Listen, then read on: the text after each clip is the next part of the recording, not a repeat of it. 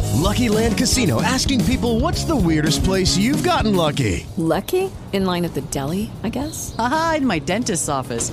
More than once, actually. Do I have to say? Yes, you do. In the car before my kids' PTA meeting. Really? Yes. Excuse me, what's the weirdest place you've gotten lucky? I never win and tell. Well, there you have it. You can get lucky anywhere playing at LuckyLandSlots.com. Play for free right now. Are you feeling lucky? No purchase necessary. Void where prohibited by law. 18 plus. Terms and conditions apply. See website for details.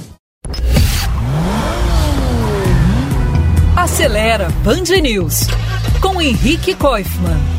Em setembro, o presidente da Associação Nacional dos Fabricantes de Veículos Automotores, Anfávia, defendeu o fim da isenção de impostos de importação para os carros elétricos no Brasil. Para ele, esse estímulo fiscal já cumpriu a função de facilitar a vinda desses modelos e agora estaria até prejudicando o desenvolvimento da produção local desses veículos. Vale explicar que Hoje, mesmo em crescimento, as vendas de carros elétricos aqui representam menos de 2% do mercado. E que há pelo menos duas novas marcas, a BYD e a GWM, instalando fábricas de elétricos por aqui. Melhor do que cobrar imposto para elétrico importado seria estimular e isentar os modelos fabricados aqui. E é muito provável que isso aconteça em breve com o lançamento de um programa federal chamado Mobilidade Verde. Tomara que sim.